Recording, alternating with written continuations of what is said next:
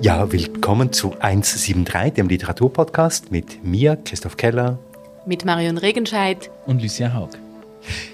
Wir begrüßen euch zu einer neuen Folge von 173, dem Literaturpodcast. Es ist die zweite Folge nach unserer doch sehr langen Sommerpause und wir starten definitiv in den Bücherherbst und sprechen heute über ein Buch, das eben in diesem Herbst in aller Munde ist. Das Buch ist auf der Shortlist des Deutschen Buchpreises, auf der Shortlist des Schweizer Buchpreises und Gewinner des Literaturpreises der Jürgen Bonter Stiftung. Im Rahmen dieser Verleihung wurde das Buch als einen Blitzschlag bezeichnet und wir wollen diesem Blitzschlag mal etwas auf die Spur gehen. Und umso schöner, dass dieser Blitzschlag von der Schweiz ausgeht. Fun Fact, es gibt eine Shortlist des Schweizer Buchpreises, aber eigentlich keine Longlist. Fällt, fällt uns gerade auf. Aber gut, dieses Rätsel kann vielleicht ein Zuhörerin oder ein Zuhörer auflösen für uns. Wir sprechen heute über Blutbuch von Kim de l'Horizon. Erschienen ist dieses Buch im Dumont Verlag. Es ist ein Erstling und gleichzeitig als literarisches Gebilde, ähm, kann man wirklich sagen, ein Vielling. Und ohne viel darüber zu verraten, tauchen wir sofort ab und hinein in das Buch, indem wir uns einen Ausschnitt aus der Sofa-Lesung anhören, die Kim de l'Horizon in Basel gehalten hat.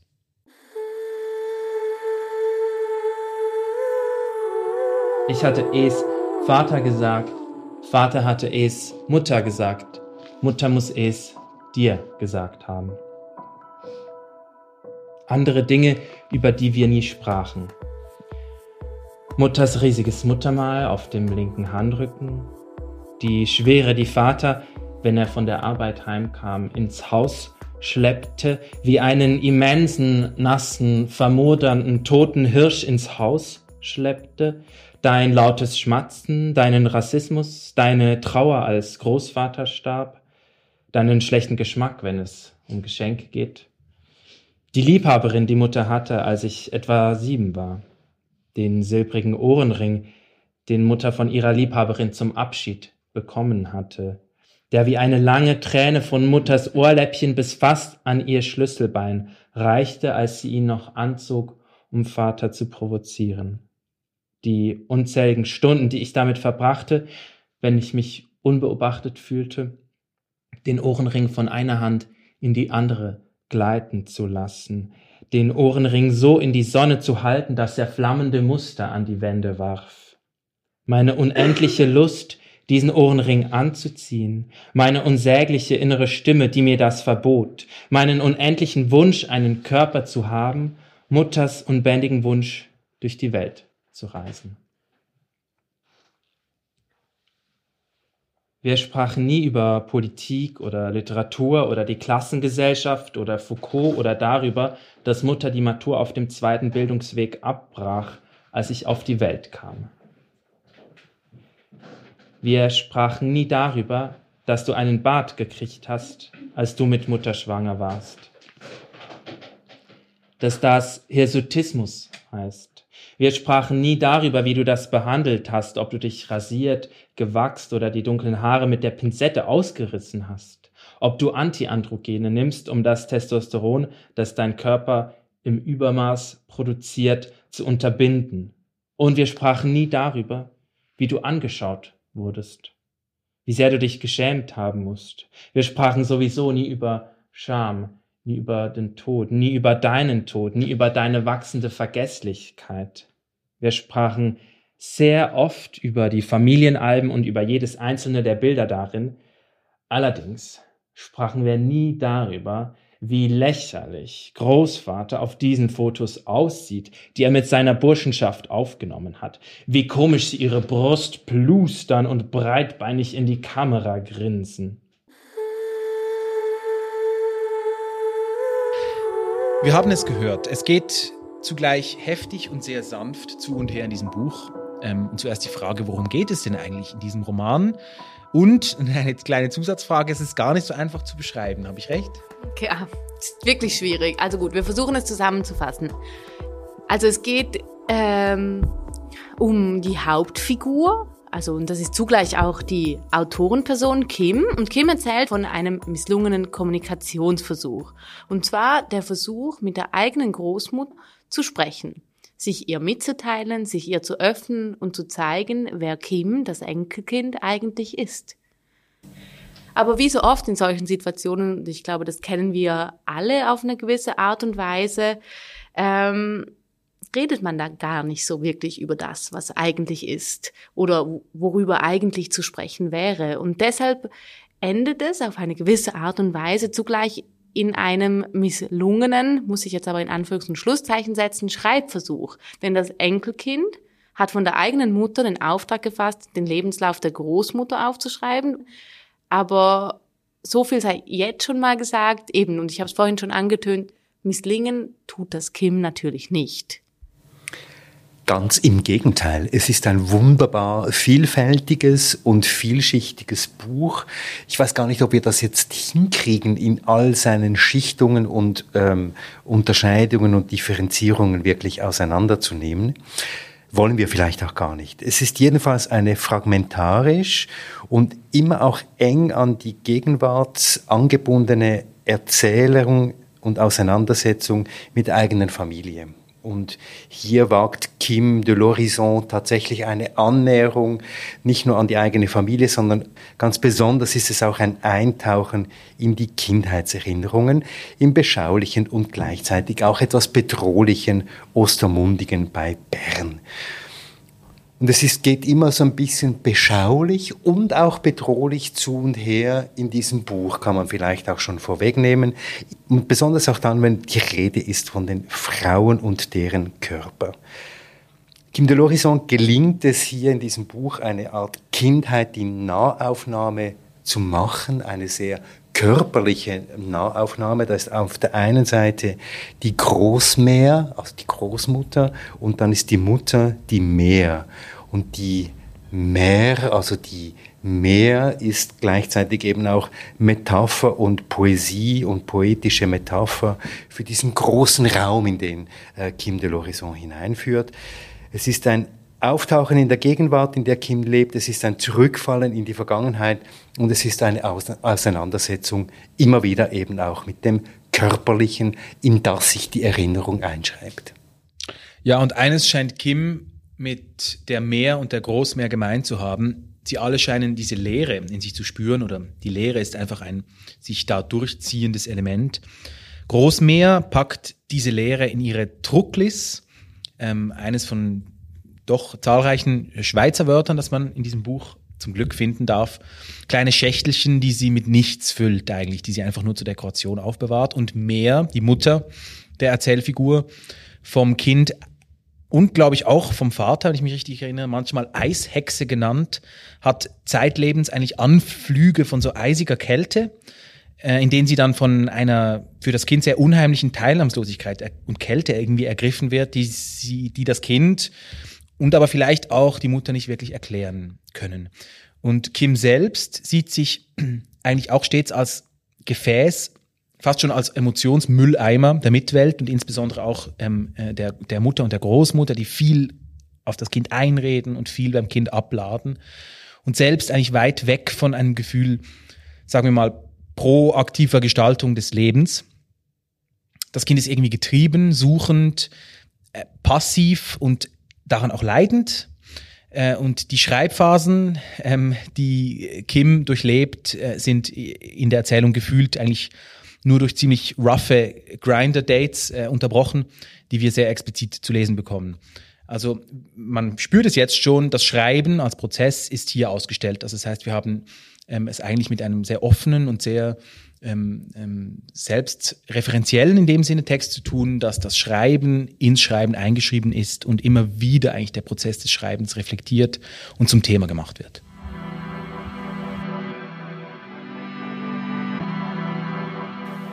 Ja, wer ist Kim de l'Horizon?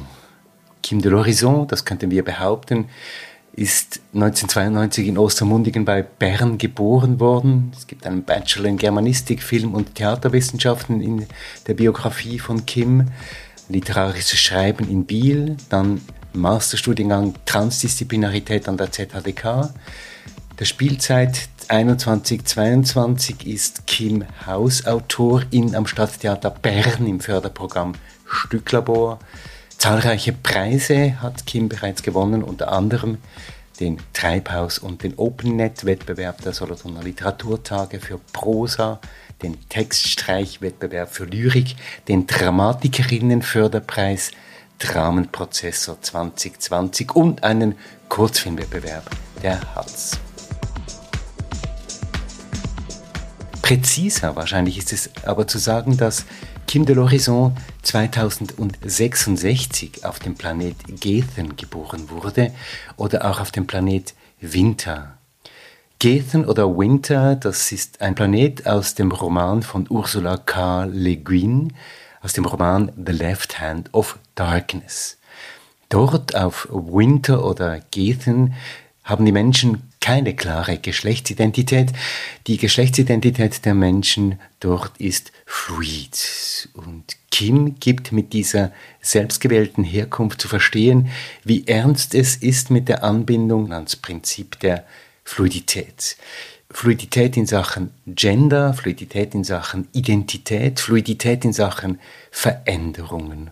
Und es ist auch klar, wie sehr der Roman verortet sein will in die fantastische Welt der Science Fiction, weil gerade in der Science Fiction ist eben möglich, was in der Realität heute, zumindest in unserer Gesellschaft, nicht möglich ist, nämlich diese Fluidität der Geschlechteridentität tatsächlich zu leben und auch zu materialisieren. Kim verortet sich aber auch, und darauf werden wir vielleicht noch zu sprechen kommen, auch ganz klar in der postfeministischen, in der Transgender-Theorie. Das Fluide kommt immer wieder vor, auch in den Vorsätzen, die Kim seinen Kapiteln voranstellt, unter anderem Verweise auf Donna Haraway und so weiter. Kim studiert dann auch Hexerei und es war für mich eindrücklich, dass Kim die Lesung in Basel eingeleitet hat mit einer kleinen schamanistischen Session. Kim de l'Horizon identifiziert sich weder als Mann noch als Frau und dass das erwähnt wird, hat einen Grund, denn im Versuch, das Leben dieser Großmeer nachzuzeichnen, mit ihr eben dieses Meer des Schweigens anzufangen zu überbrücken, erforscht Kim de l'Horizon auch immer das Unbehagen der Familienmitglieder mit den Geschlechtern.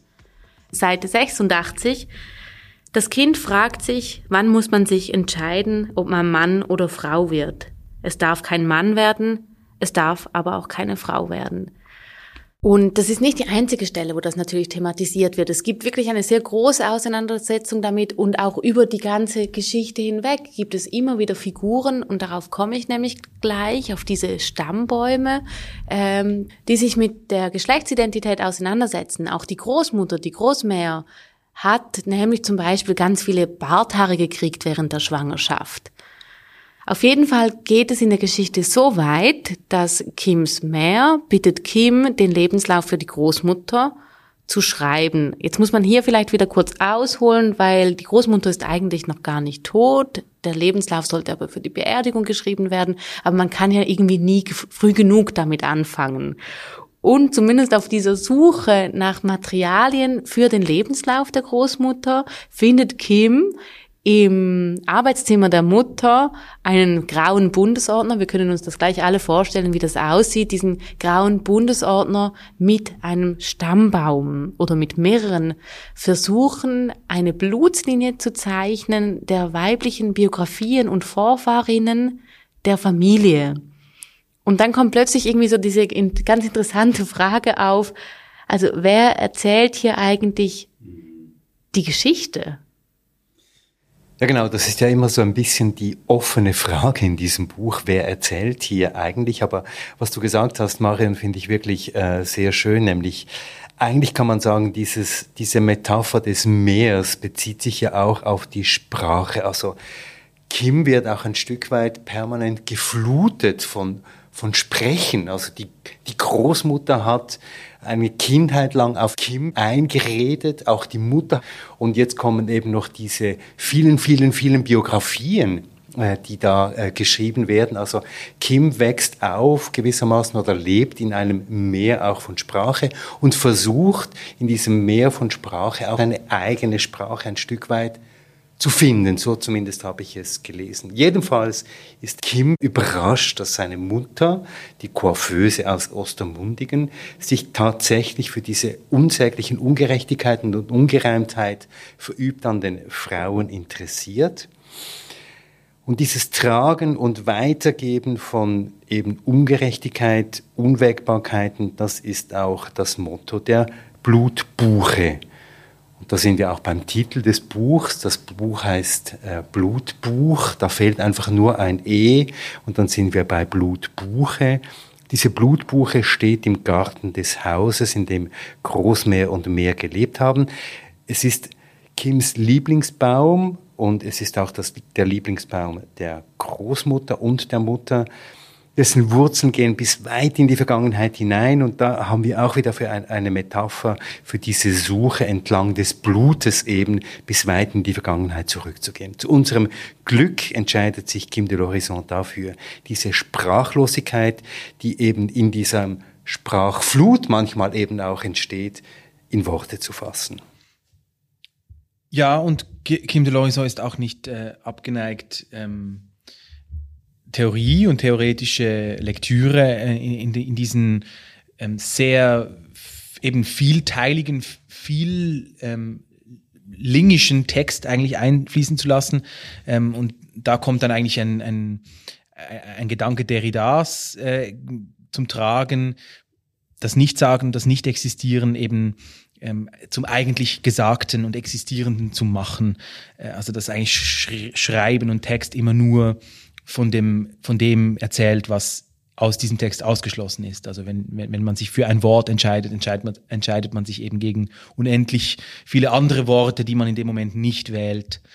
Ähm, und ja, Kim de Loiser macht daraus eine sprachgewaltige Suche und endlich passt dieses vermaledeite und lame Wort mal wirklich, es ist wirklich Sprachgewalt.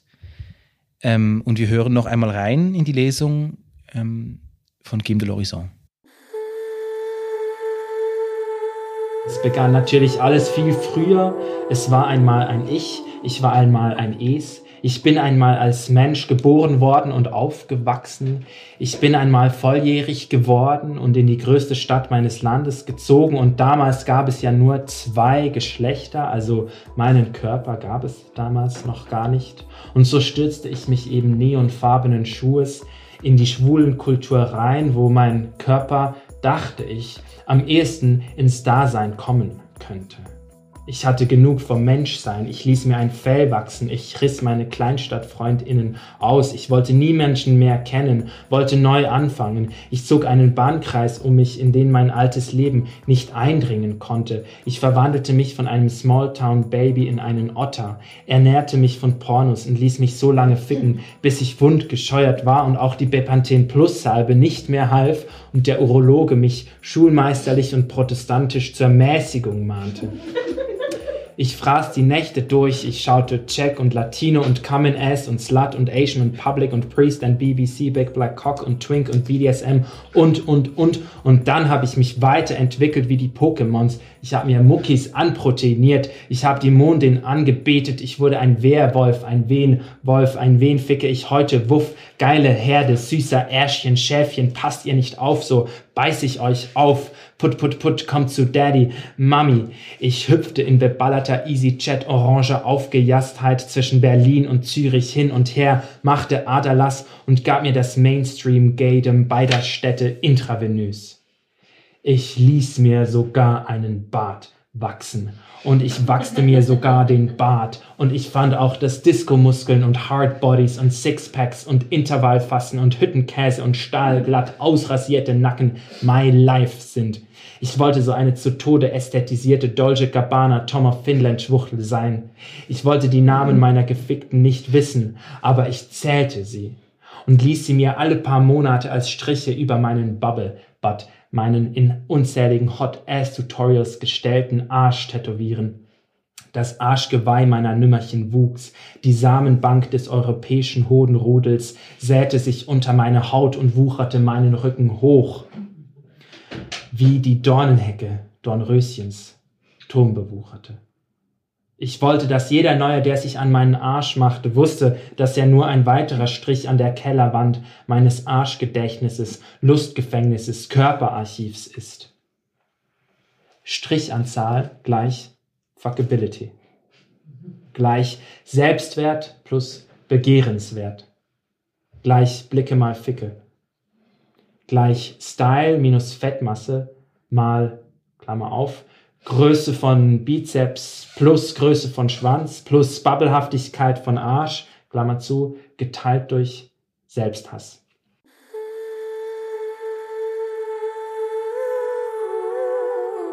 Wir haben das Wort jetzt irgendwie schon mehrfach verwendet, nämlich diese Sprachgewalt und trotzdem möchte ich da gleich, da gleich an, ansetzen, anfügen, wenn du mich fragst, wie ist es mir beim Lesen ergangen. Also ich fand das total eindrücklich. Ähm, das Buch fängt, wie ich finde, auf eine Art und Weise sehr schweizerisch auch an. Also es ist ein sehr geordnetes Erzählen, ein sehr, ähm, ja, ein Erzählen über eine Findung und, und, äh, und, und eine Begegnung mit der Großmutter, wo man irgendwie so denkt, ja klar, diese Person hat schon viel Zeit in, auch in Biel verbracht und in der Schreibschule verbracht und ich dachte erst einmal, ich weiß, was mich erwartet, wenn ich hier weiterlese. Und dann entwickelt das Buch meiner Meinung nach so einen Sog und wird eben auch so überbordend und so gewaltig, dass es irgendwie so ganz brav anfängt und dann aufbricht und ab dem Moment hatte es mich auch. Also die ganze Zeit und ihr wisst aus diesem Podcast, dass ich das mag. Ich mag Textstellen, die aufbrechen, die dazwischen irgendwie eine eine Auseinandersetzung mit Sprache sichtbar machen. Und in diesem Buch ist es so, dass Kim de l'Horizon ständig und die ganze Zeit diese Metaebene schon mitführt und mitschwingen lässt und ich aber gar nicht so aktiv in diesen Text hineingraben muss, um diese zweite Ebene zu finden, sondern sie wird wie ständig schon mitgeliefert. Und das fand ich irgendwie ganz interessant als Leseerfahrung, weil ich am Anfang auch die ganze Zeit markiert habe und mit dem Stift unterwegs war und diese Metaebene, diese sprachphilosophische Ebene vielleicht sogar schon ähm, auch ständig markiert und angeleuchtet habe und bin dann aber zum Punkt gekommen, dass ich aufgehört habe. Ich wollte es nicht mehr ständig irgendwie auch noch als zweite oder dritte oder eben, wie du am Anfang gesagt hast, diese vielstimmige Ebene nochmal herausschälen, ähm, sondern ich fand es total spannend, dass dieser schreibenden Person das gelungen ist, so vielstimmig und vielschichtig und vielebenig zu schreiben, ähm, dass ich aufgehört habe, Text zu markieren. Christoph, wie ist es dir ergangen? Ja, du hast das sehr schön gesagt. Also es, es ging mir mh, mm, auch ein Stück weit so. Ich musste dann aber trotzdem dann und wann einfach sehr lustige und sehr träfe Sätze einfach oder ganze Passagen einfach doch markieren, weil Kim liest sich selber auch in der eigenen Körperlichkeit mit einer großen Genauigkeit.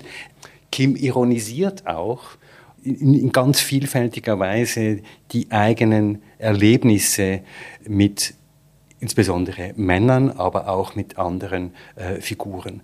Und führt immer wieder die eigene Körperlichkeit auf die Körperlichkeit dieser Großmeer und dieser Meer zurück. Und die immer wieder zirkulierend wiederkehrende Frage ist, die, die du schon formuliert hast, wer bin ich eigentlich? Wo gehöre ich hin und wo liegt eigentlich der Ursprung und vielleicht auch Ur, der Urgrund für die Fluidität der, ähm, der Geschlechter.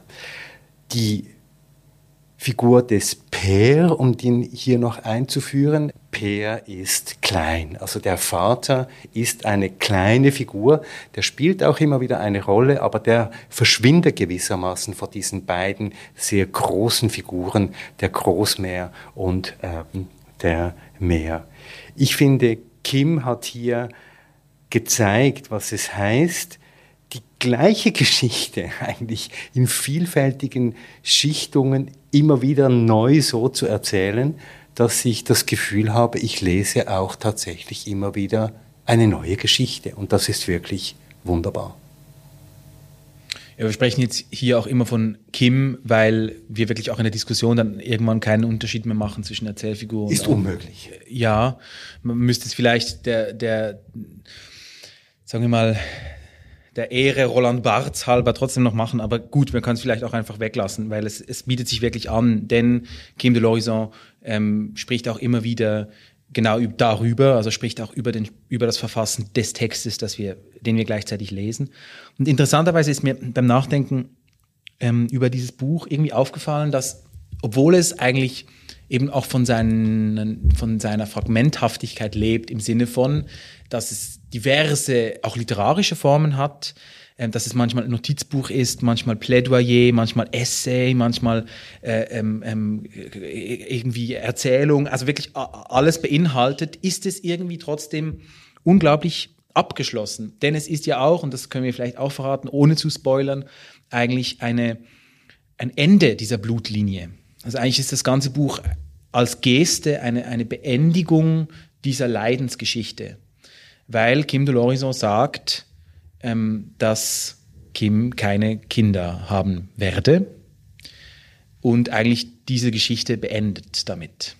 Und ähm, das merkt man diesem Buch an im Sinne von, es ist eine unglaublich ähm, im besten Sinne abgeschlossene Sache. Es ist ein wahnsinnig emotionales Buch, das, das aber auch wirklich ähm, das in, in, in, in, seiner, ja, in seiner Gestenhaftigkeit wie nichts auslässt und, und umfassend eigentlich ähm, ist. Nicht sein möchte, sondern einfach ist, umfassend ist. Und ich glaube, wenn man sich so überlegt, das Thema und die momentane politische Lage bezüglich des Themas und so, ist ja auch nicht ohne Risiko sich so zu äußern? Also so, sagt man jetzt ähm, in, in, in, entweder im Sinne von ähm, sich überhaupt als non-binär jetzt irgendwie in die Öffentlichkeit zu stellen oder sogar, wenn man jetzt irgendwie ein bisschen bubble-näher ist, zu sagen, jetzt kommt noch ein, eine non-binäre Person so.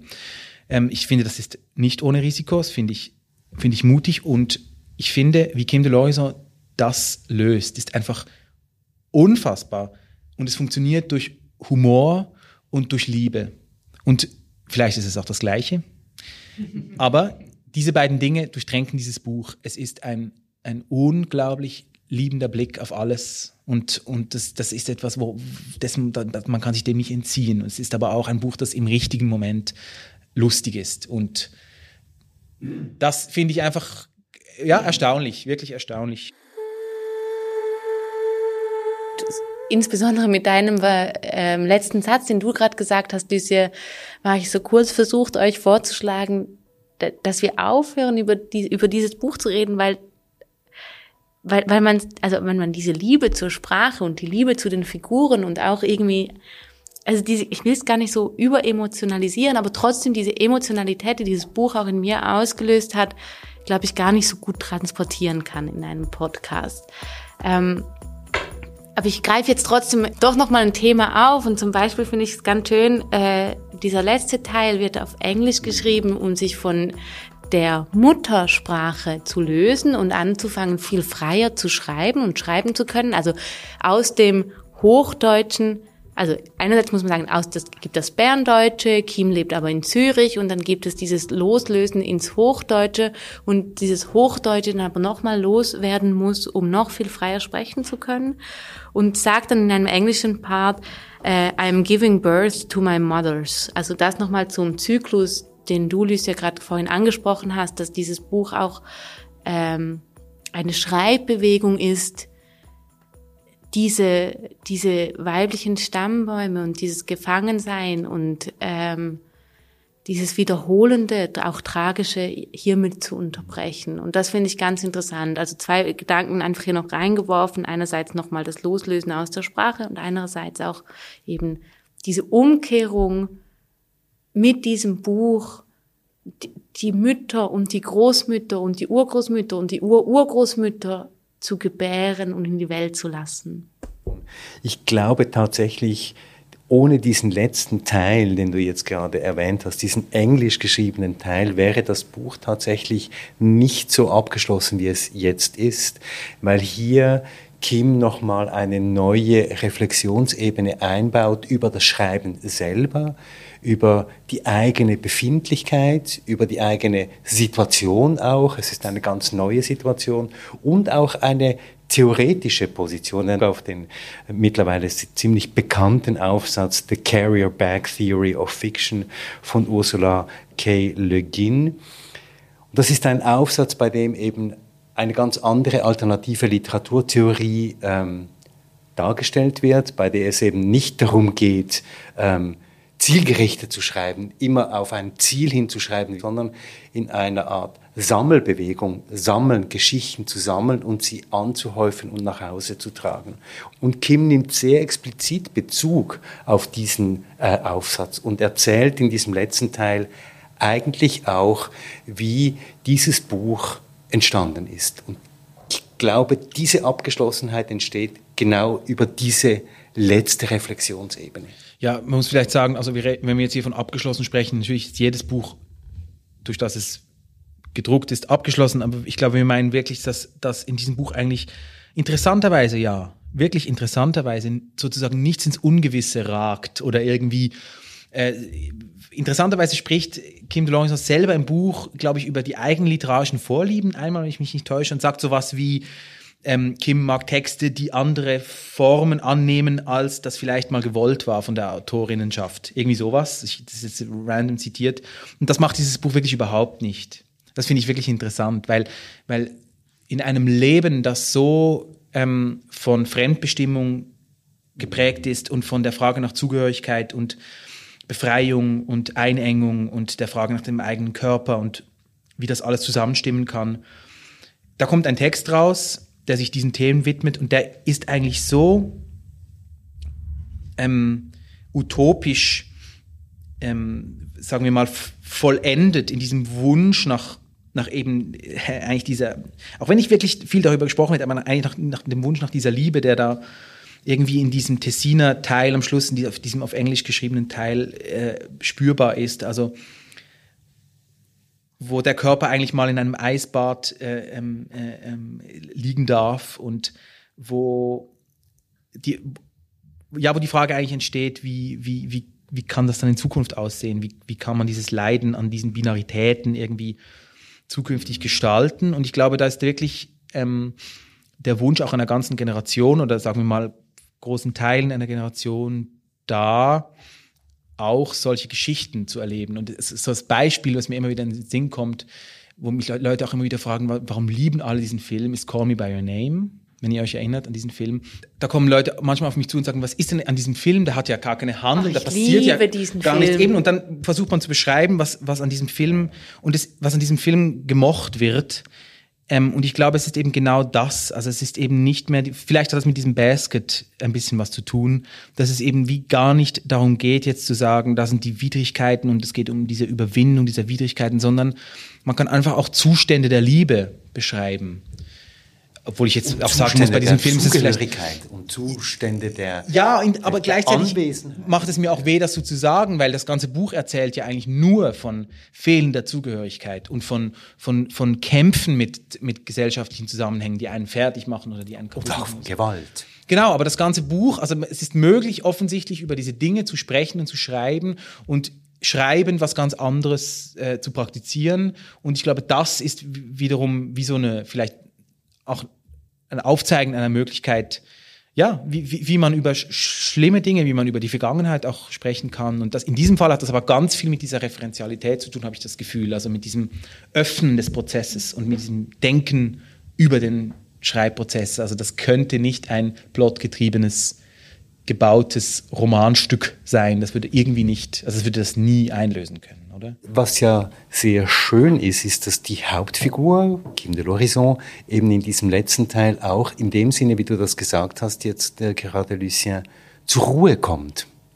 Bei mir hat sich beim Lesen dieses letzten Teils auf Englisch geschrieben, eben nicht in der Mother Tongue, nicht in der Muttersprache, so wie eine große Ruhe breit gemacht. Und ich glaube, das ist auch die Ruhe, in der sich die Hauptfigur dann befindet die dann auch reflektiert werden in diesen Naturbetrachtungen, in diesen Bädern im, im Wasser und in dieser Art von Bewegungen, in dieser kleinen WG, die Sie da haben, in diesem Bergdorf. Ich glaube, es ist nicht nur das. Es gibt davor auch schon die Stelle, und wir haben es eben auch schon erwähnt, dass es immer wieder kommt, ähm, dass Kim Dolores sich damit beschäftigt, was sich nicht sagen lässt und dass innerhalb von Familien sehr viele Dinge nicht gesagt werden, aber dass Kim sich hinsetzt und schreibt und im Schreiben das Schweigen durchbricht so, also in dieser Gegenüberstellung. Und in diesem letzten Teil, wo auch noch dieser Sprung passiert in, ins Englische, ähm, ist dieses Schreiben ja schon fast abgeschlossen. Und ich glaube, deshalb macht sich eben auch ähm, so was Aufbrechendes wieder, wieder bei uns breit. Also der, der, ich glaube darum, es kommt so, wir merken, dass dieses Schweigen durchs Schreiben nun endlich durchbrochen ist. Und gleichzeitig wird ja auch das genauso gesagt, also das, das Schreiben ist auch ein, ein Eingeständnis eben des Nicht-Sagen-Könnens, weil wenn man was schreiben muss, dann kann man es nicht sagen. Und das, das ist ja dann genau eigentlich das, das Paradox, dem wir hier so wie ähm, Zeug, Zeugin werden. Ja, oder? genau, und dass dieses eben alles, dieses Fehlende neu arrangiert wird. Also das uns, was uns ja auch aber einen Hinweis darauf gibt, dass diese ganzen Stammbäume, die wir hier zu lesen bekommen, genauso Leerstellen sind, die irgendwo durch arrangiert wurden. Also ich glaube, es gibt in diesem Buch viel Fehlendes, das irgendwie ersetzt wurde, auch durch Fiktion. Ähm, aber ich will eben auch gar nicht so genau wissen, was. Ich glaube, ich, ich bin happy mit dem, was ich hier vorgestellt bekommen habe. Hm, mehr als Lebensläufe der Vorfahrinnen werden auch immer kürzer, je näher sie an die Realität kommt. Mhm. Also eigentlich je weiter weg, je weniger ähm, ge gewusst werden kann über diese, die, über diese Personen, desto ähm, detailreicher, desto äh, emotionaler ja, sind diese Lebensläufe und je näher die Realität kommt, desto karger und wortarmer wird das. Und das ist ja eigentlich genau diese, diesen Mechanismus, den du beschreibst, stelle ich mir vor, oder? Also eigentlich, wie sehr ist die Realität überhaupt ähm, ähm, eigentlich äh, Vorlage für die literarische Realität? Ja, ich danke euch für diese Diskussion und ich äh, frage euch natürlich, worüber diskutieren wir denn das nächste Mal? Wir diskutieren über das neueste Buch von Alex Capu äh, mit dem Titel Susanna. Und gleichzeitig diskutieren wir aber auch über das Buch von Thomas Brunschmeiler, Die Zwischengängerin.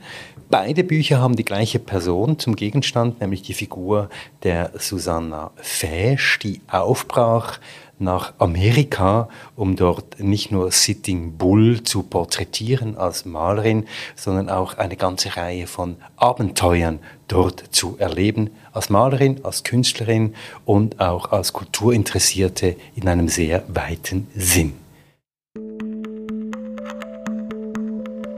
Ja, das war 173, der Literaturpodcast, Episode 173 mit Lucien Haug, Marion Regenscheid und Christoph Keller. 173, der Literaturpodcast, ist der Podcast, bei dem wir in jeder Folge eines unserer vollgekritzelten Bücher verlosen. Heute ist es von Kim de l'Horizon das Buch Blutbuch. Schreibt einfach eine Mail an mail@173.ch. 173, der Literaturpodcast, der ist zu hören auf Apple Podcast, auf Spotify. Auf 173.ch. Und auf podcastlab.ch.